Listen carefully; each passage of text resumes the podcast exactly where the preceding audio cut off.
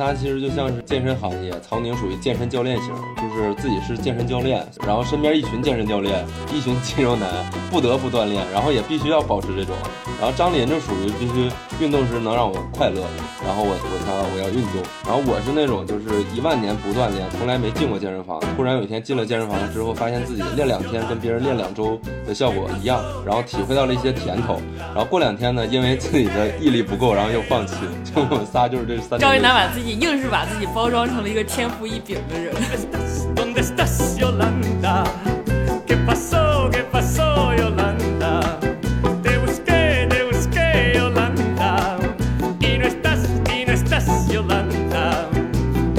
所以我觉得有的时候我们没必要没必没必要去读那些呃热门的书，或者说所谓的必读书，但是我们要去关注那些对我们的生活发生影响的书。所以我觉得就是如果我们能够做到百分之百的真诚，我们如果愿意读书就去读书，如果不愿意读书也可以不读书，或者说如果你只是愿意读一些能够符合你自己性格或者你自跟你自己生活有关的书，那其实也蛮好的，我觉得。所以我们这个节目最大的底色就是真诚。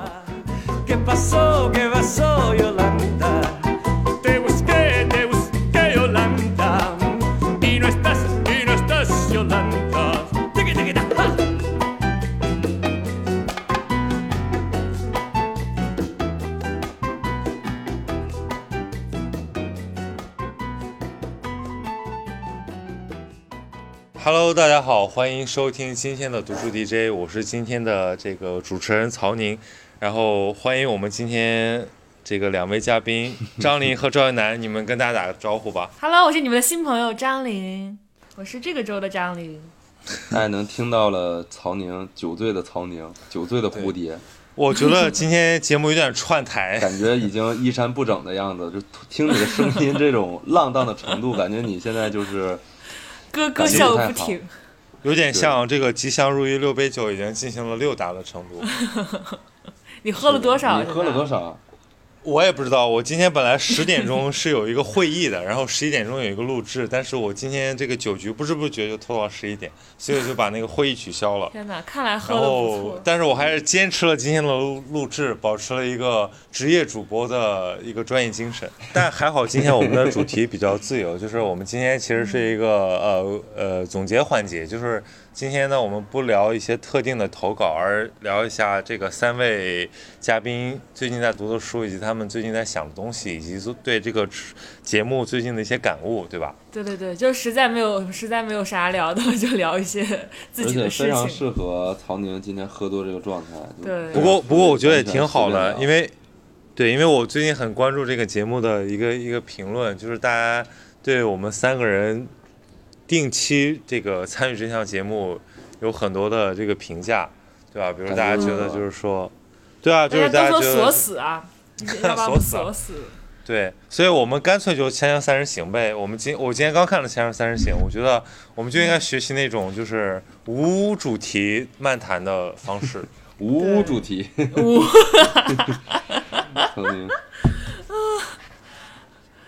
来，那我让我们来让我们无主题漫谈一下。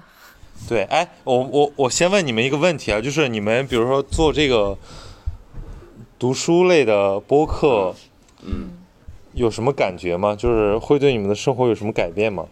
我觉得赵一楠，赵一楠的生活改变应该挺大的。他最近真的是，我都要写书了啊！真的，真的吗？有有出版社找你是要出书吗？是吗？今天晚上曹宁刚跟出版社的大佬对我今天我今天是一个出版社大佬局，什么中信大方啊、理想国啊，什么包括以前方所的什么营销总监啊、选书那个选书负责人，还有一些什么现在中信的很火的，就是就他们还是做的很好，但问题是就是大家对这个市场的趣味还是很不理解吧？就是有的时候靠营销书可以做的很好，但有的时候一些很好的作品反而。就大家都觉得它很好，但是它卖不出去，对吧？就比如说我今天从出版人那儿听到的数据，大家去书店都会看到一些经典的读物，比如说像余华的《活着》，对吧？但大家不知道的是，余华的《活着》雄居畅销榜多年，而且是比如在非虚构这个品类里面，余华基本都是连年排第一，而且这个书的连年累计已经超过千万册。就是余华自己都说过一句话，叫“我是靠活着的版税活着”。嗯，是肯定的呀，这每个行业都是这样的呀，会有这种觉得好内容、好作品，然后出不来，但是靠营销就能出来，这肯定的。那现在这种这个互联网时代都是这样的呀，对吧？对没有办法。你说的就是我们吧？大概因为现在大家就是买书的途径不像以前，我们小时候对吧？就是在书店翻一翻，然后觉得哎这个内容不错，我想拿回去买。现在都搁网上，跟那个买衣服是一样的，看图，看书的包装，对吧？看谁谁推荐的，那然后再买，不一样的。你比如我们今天聊到班宇啊，嗯班宇这个什么冬泳很火嘛，对吧？然后但嗯班宇最早在豆瓣走红，然后他其实是一个非常会营销自己的作者，然后他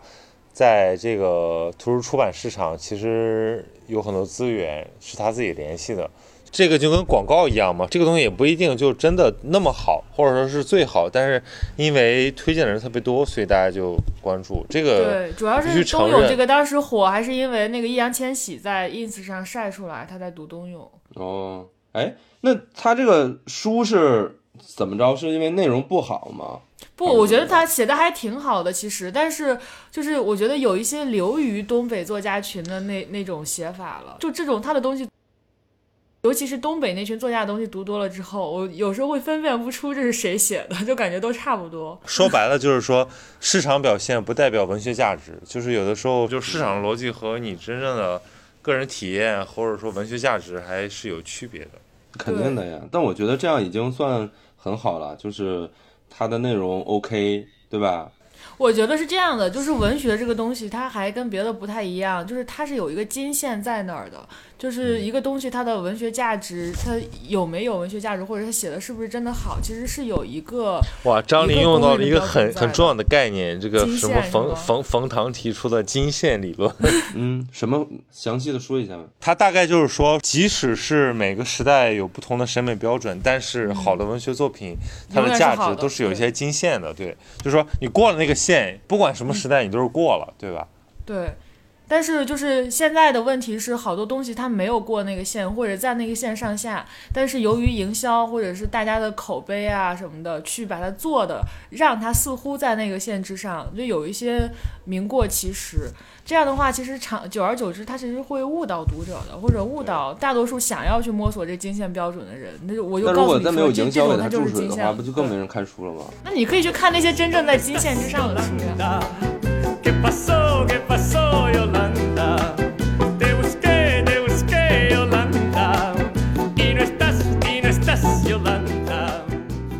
你们发自内心的讲，假设如果不是咱们受过一些好的教育，或者说认为读书这个事儿很重要的话，你们觉得看书是一件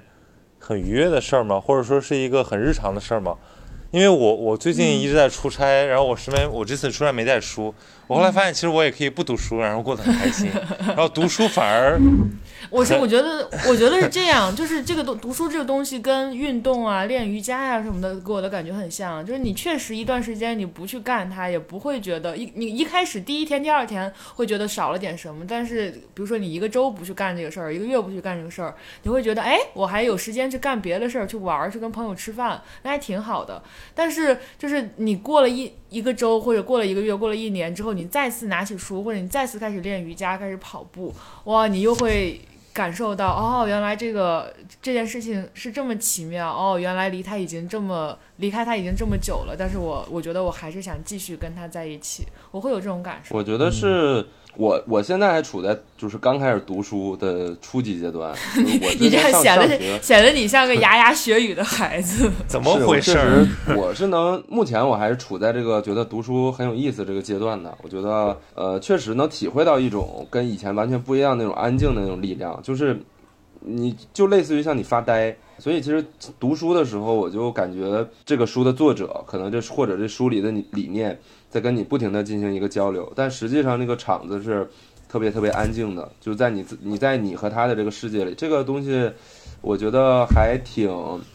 惬意的，对，而且对我是一个学学习能力特别强的人，就我很很很容易 get 到一些东西嘛，就是就我以前就是一个很，其实我是一个很会读书的人，就我上学的时候就我很会考试。我有一次就是一本九百页的书，然后我一学期没怎么上课，我九百页的书我一天晚上看完了，第二天就考考了九十七分，就这不是记忆力强的问题，是我理解能力也挺强的。所以其实我在我我在读现在这些书的时候，就是不是说专业的书或者工工具书的时候，其实我也能像我觉得啊，相对来说比较快的去理解到他想表达啥。所以就能还能、还是能体会到乐趣的，对，就是应试教育的佼佼者，所以所以其实咱们这个组合还蛮，我觉得蛮亲民的，就是让大家都能有同感。因为我是一种那种，就如果我觉得自己不在读书，或者说自己没有认真读书，就就是特别惭愧的人。因为你从事文化行业嘛，对吧？如果你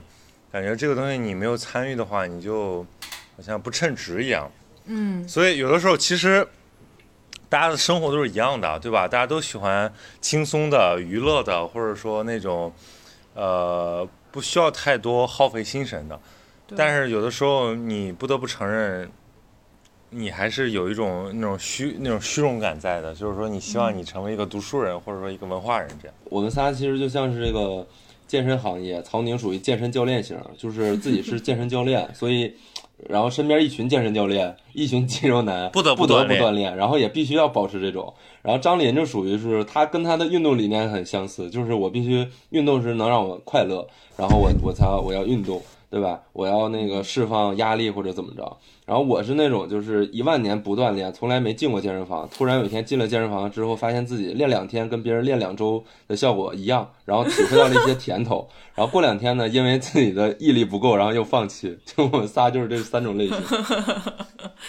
赵一楠把自己硬是把自己包装成了一个天赋异禀的人。是的，我是想说我是天赋型选手，但我这种人是最适合在那个被卖卡、被曹宁这种人卖卡的，就是曹宁办读书会就适合割我这种韭菜，因为去两天交了钱，然后就不坚持不下来，然后跟曹宁也没责任。你像詹玲这种为了快乐而那个，就是对，我就会一个月都缠着曹宁。是的，就很 tough。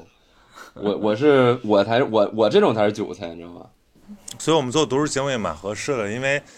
其实如果真正的这个完全热爱读书的人，或者已经养成了阅读习惯的人，他其实不需要去关注更多的东西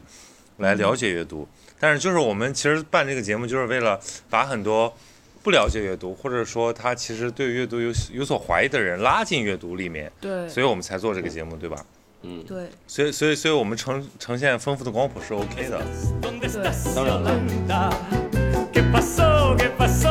la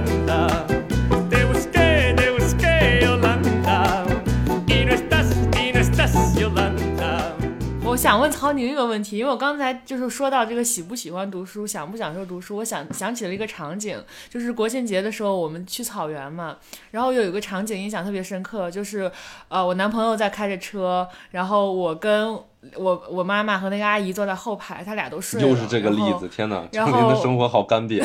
这个例子从第一期讲到现在，这个例子可以因为我就讲想到我跟。曹宁在一起的场景，只有那个时候，说可见我跟曹宁有多久没见了。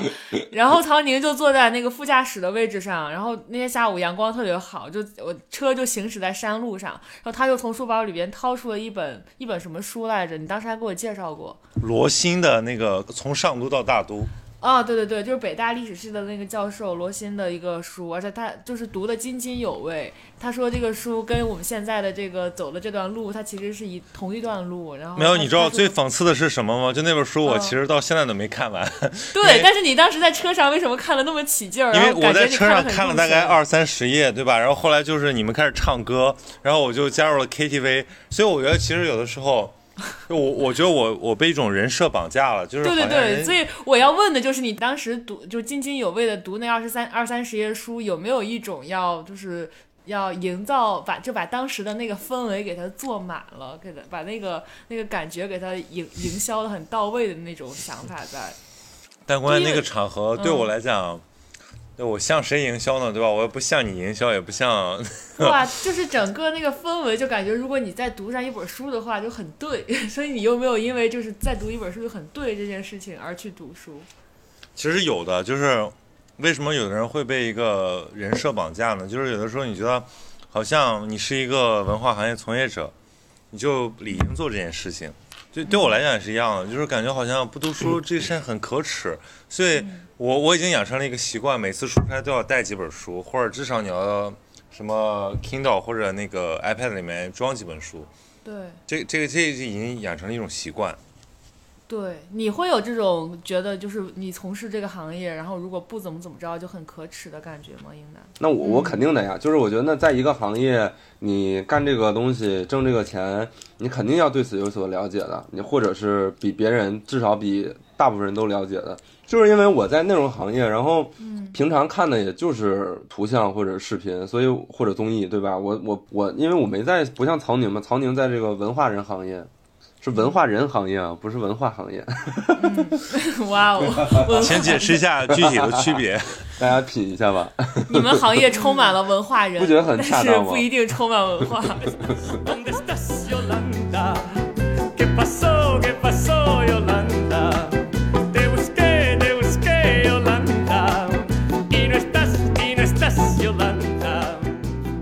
知道我是一个去酒吧都会包里揣两本书，如果没有人跟我搭讪，我就会看书的人。就是我觉天得哪，这个这个也成成为了一种自我保护的方式。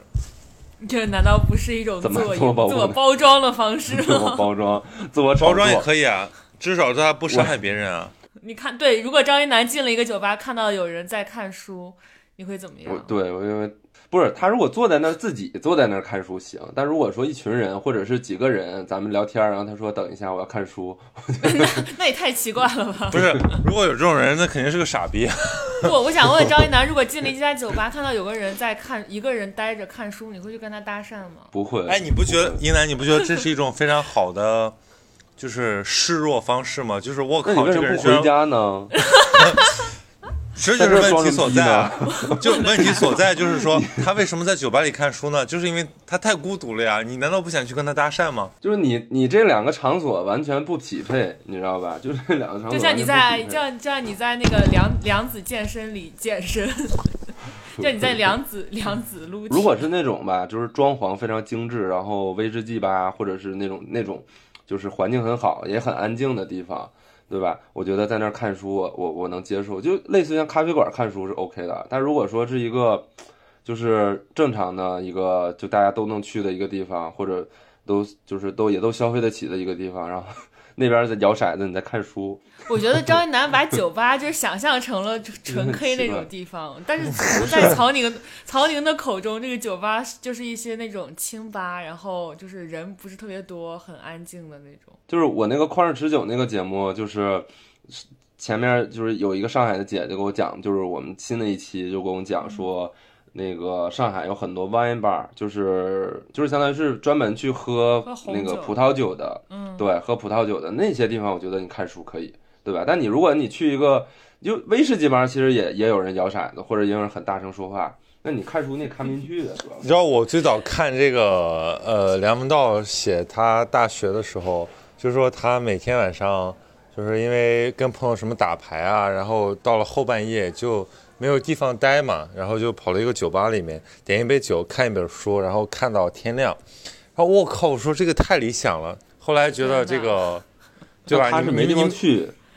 赵英男，我这我觉得这期标题已经有了。曹宁独自在酒吧里看书，赵英男说：“你怎么不回家去 在回家看书，你就没有表演的这个对象了嘛，对吧？你去对啊，在酒吧看书像表演吗？凌晨两点在酒吧里看书，哎，你怎么不光着膀子在东北零下三十度的雪地里看书呢？？”那就失去了我相信还是有这样的人的。肯定有，我觉得那那你是没有跟曹宁去过东北，说不定你跟曹宁去一次东北，你就会发现他可能会早上起来扎着马步，光着膀子，然后在零下三十度的雪地里面打开一本书，《普希金诗集》。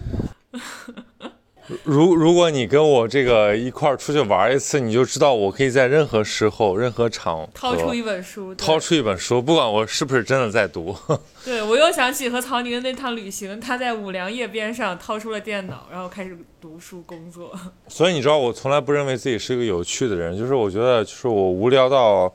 自我娱乐的方式哎那只有看你跟人书。哎，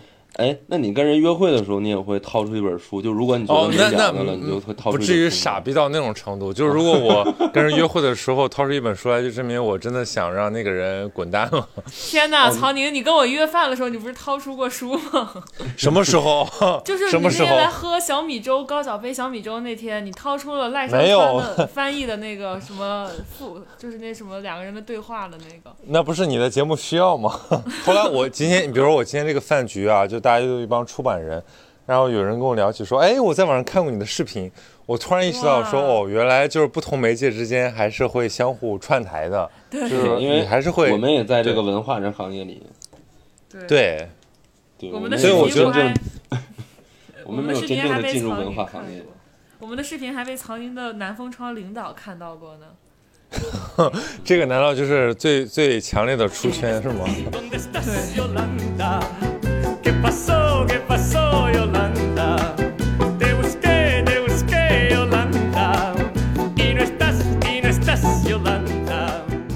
回归正题啊，我们今天还是准备了每个人要分享最近在读的书的，所以作为主持人，我还是要 Q 你们一下。一楠先说吧，你最近不是在读那个什么《爱的教育》吗？什么爱什么爱的教育？育，叫爱的多重奏。这个起源是这样的，就是我前前一段时间去录了一个节目，然后就是各个专家学者在台上你。遇到了那个吴冠军老师对吧？那个书是他翻译的，对我看过这本书。对，旁边吴冠军老师上去分享完之后，我就觉得哇，太有魅力了，讲了一个爱情题，然后里面就引用了这本书，然后我说你这本书叫什么名字？我挺感兴趣的，然后他就给我发过来，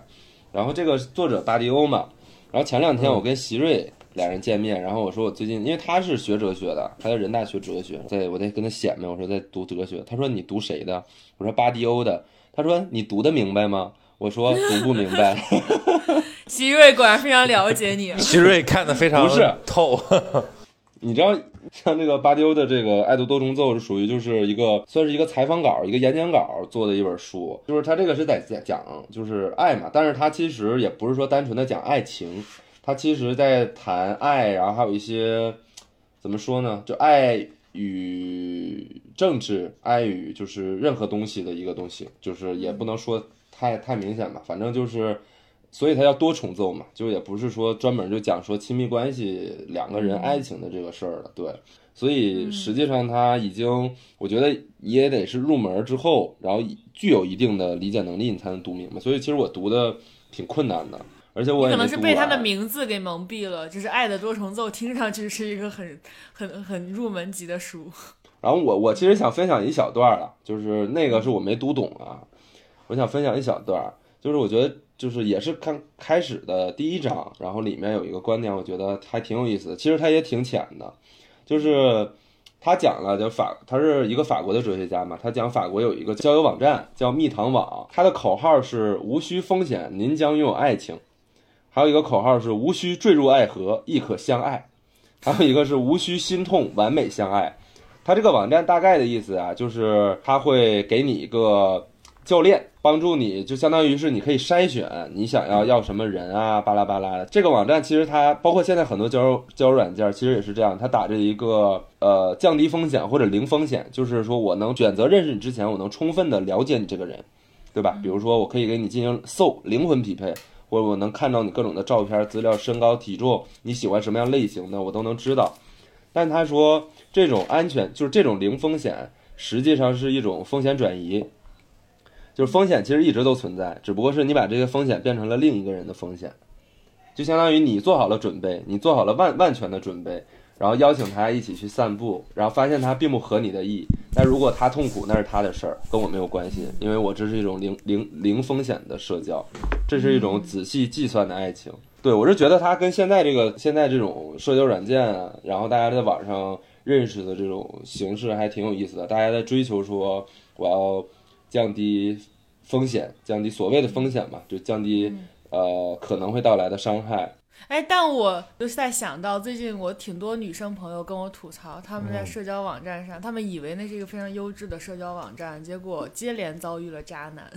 然后就从此对社交网站失望了。就是你看，他们可能是抱着像你说的那种是寻求低风险、规避风险的想法去找人的，因为上面可能推荐的都是优质的、跟他匹配的男孩儿。虽然匹配了，但是往后的发展可能他还是不是特别合适，会受到伤害。或者这些男孩儿本身就是抱着去各种就去把妹的心态去去交朋友的。是的，就是实际上就是你这个说的是另一种层次上，就是说，呃，我表面上得到了你所有的信息、所有的资料，但是我却无法百分百的了解你。我觉得就是他说的这个，他有其实有个观点，他是说像这种仔细计算的爱情，就是我们现代人这种总想在进入爱情之前的精打细算，实际上和呃父母之命媒妁之言的被安排的婚姻是一样的。只是说父母之命媒妁之言是你那种被强迫、被安排的这样的婚姻，但实际上目前的这种精打细算，呃，你做充足的准备，然后你想要进入一段爱情的这种模式，实际上你是被安全感绑架的，你被安全感安排了，但实际上这个东西就是一个子虚乌有的，就是这种概念，实际上它只是一种噱头。对，就是这个，这个是对我挺有触动的一个观点。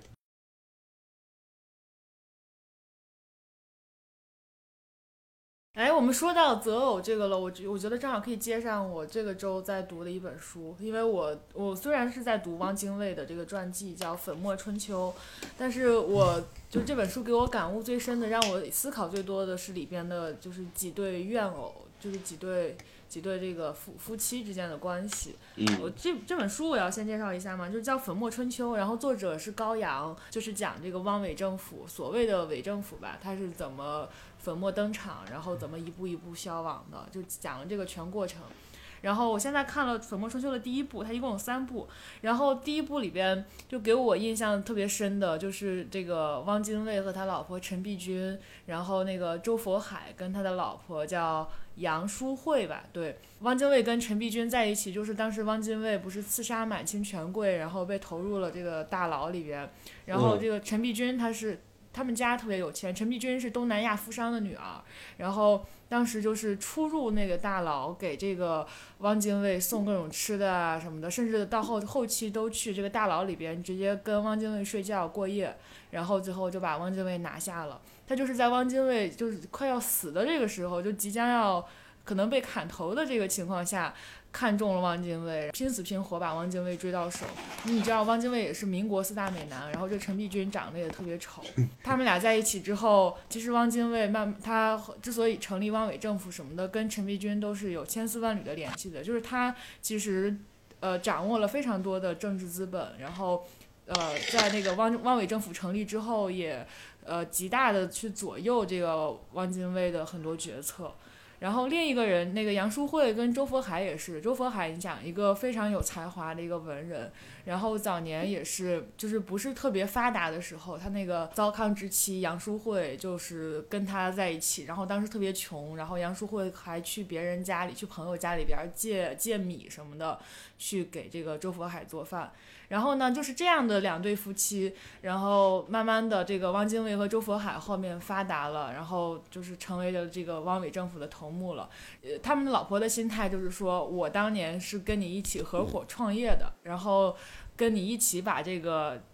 你的事业给他发扬光大，然后结果到了现在，尤其是周佛海，他特别多情，特别风流，然后很喜欢在外面搞一些什么小那个戏子啊、名伶啊之类的，然后就在外面养外室嘛。然后这个杨淑慧就是会非常的嫉妒，然后呃，只要他知道这个周佛海有一个外室，他就会带着一些黑黑帮上的那些。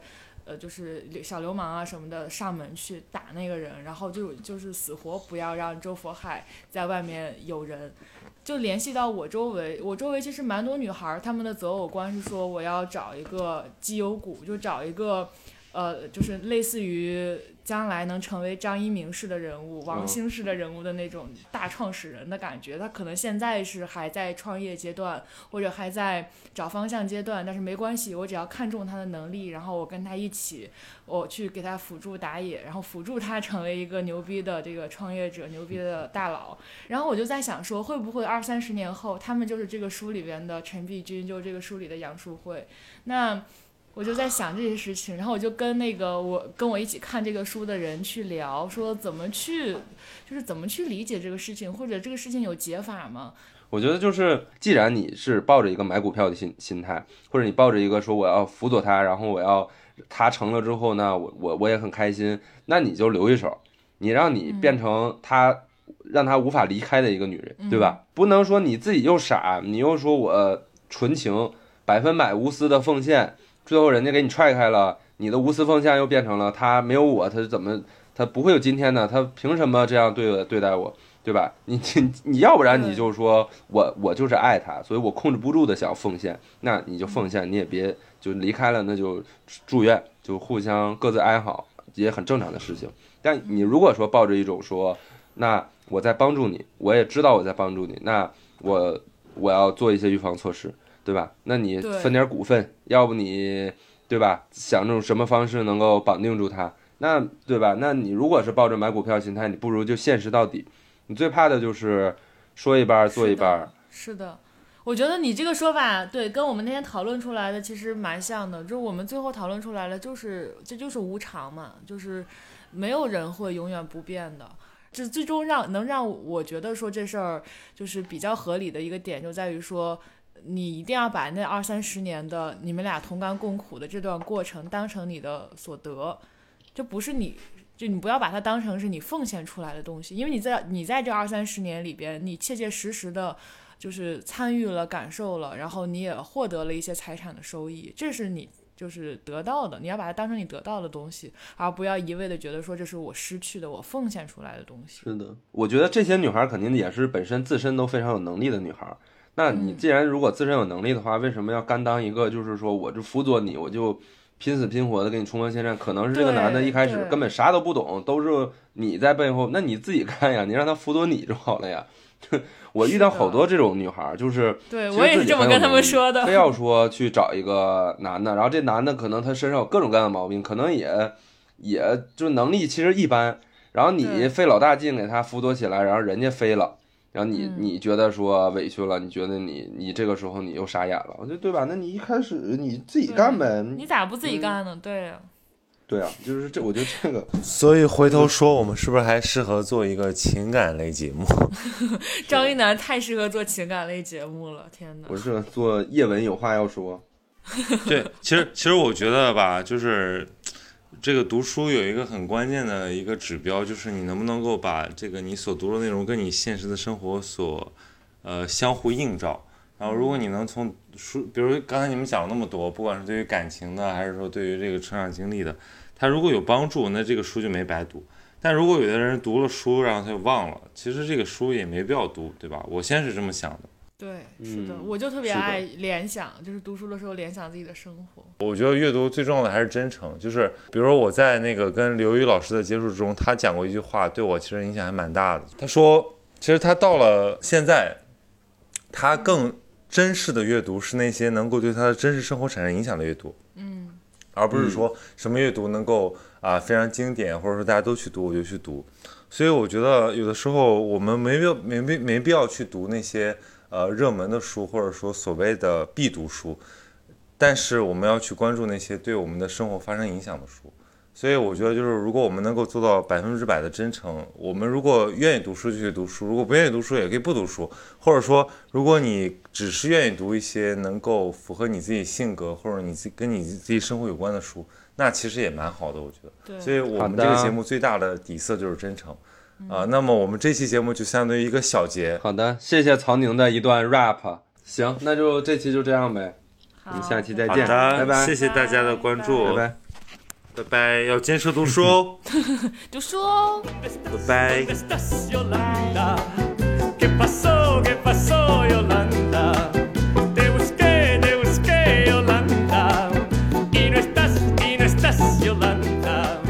哎，我觉得要不然，如如果觉得这期节目不